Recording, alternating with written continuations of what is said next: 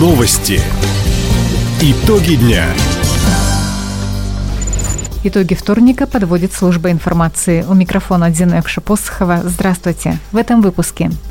Федеральную и региональную трассу закрыли из-за циклона. Лекции, мастер-классы и конкурс красоты организовали в Хабаровске для будущих мам. Амур уступил нефтехимику в овертайме. Об этом и не только. Более подробно. Губернатор Михаил Дегтярев поручил властям на местах направить все силы на расчистку дорог от снега. По прогнозам синоптиков, циклон может задержаться на территории края до 1 декабря. Из-за снегопада для пассажирских автобусов закрыты трассы Хабаровск-Лида-Гаванина с подъездом к Комсомольску, Хабаровск-Биробиджан и Комсомольск-Амурск.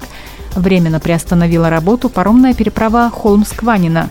Внутренние авиарейсы из Хабаровска в Николаевск, Аян, Чумикан и Чегдамын перенесли на завтра. Также до 30 ноября не будут летать самолеты из Советской гавани в Краевой центр и Владивосток. Аварий на объектах энергетики и ЖКХ не зафиксировано.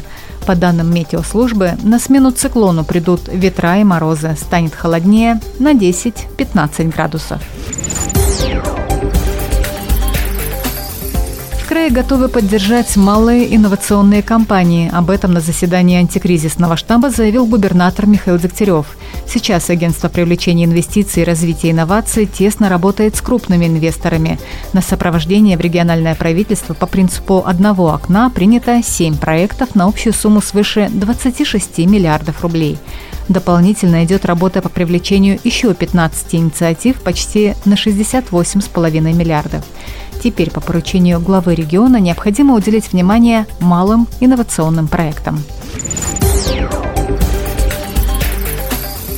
Поселок Эльбана Мурского района стал победителем всероссийского конкурса «Лучшая муниципальная практика». За успехи в сферах ЖКХ, экономики и финансов муниципалитет получит премию от правительства России.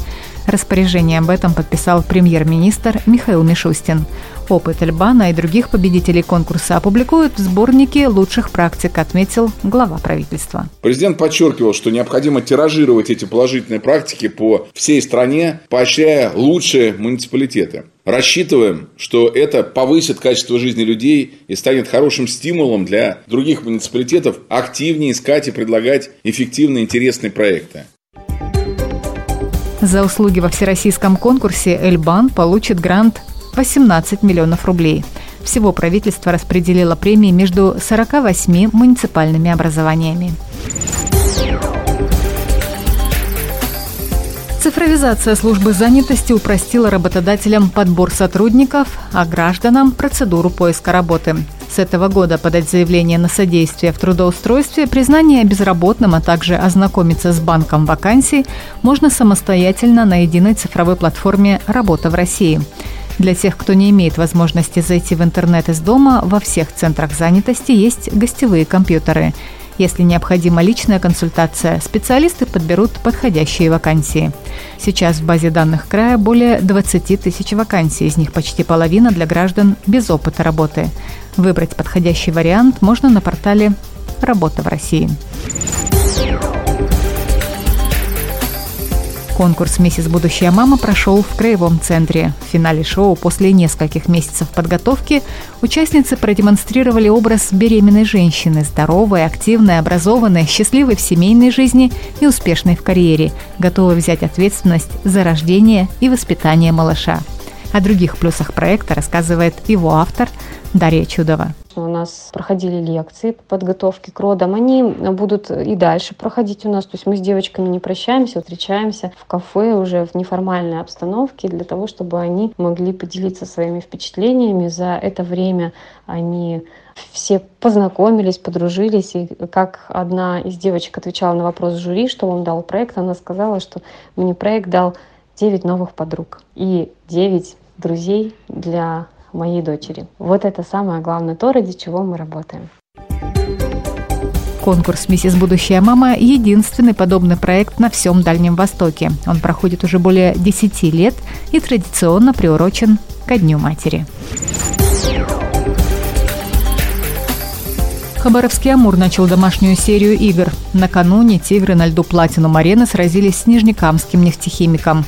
В основное время матч завершился со счетом 3-3. Исход встречи решил овертайм, в котором гости оказались точнее. Тренерскому штабу «Амура» теперь предстоит серьезная работа над ошибками, отметил наставник хабаровчан Вадим Гипончинцев. Честно скажу, не лучше наш. Не, качественный хоккей сегодня провели. Были какие-то микромоментами, вспышками. Совершаем ненужные удаления, ошибки.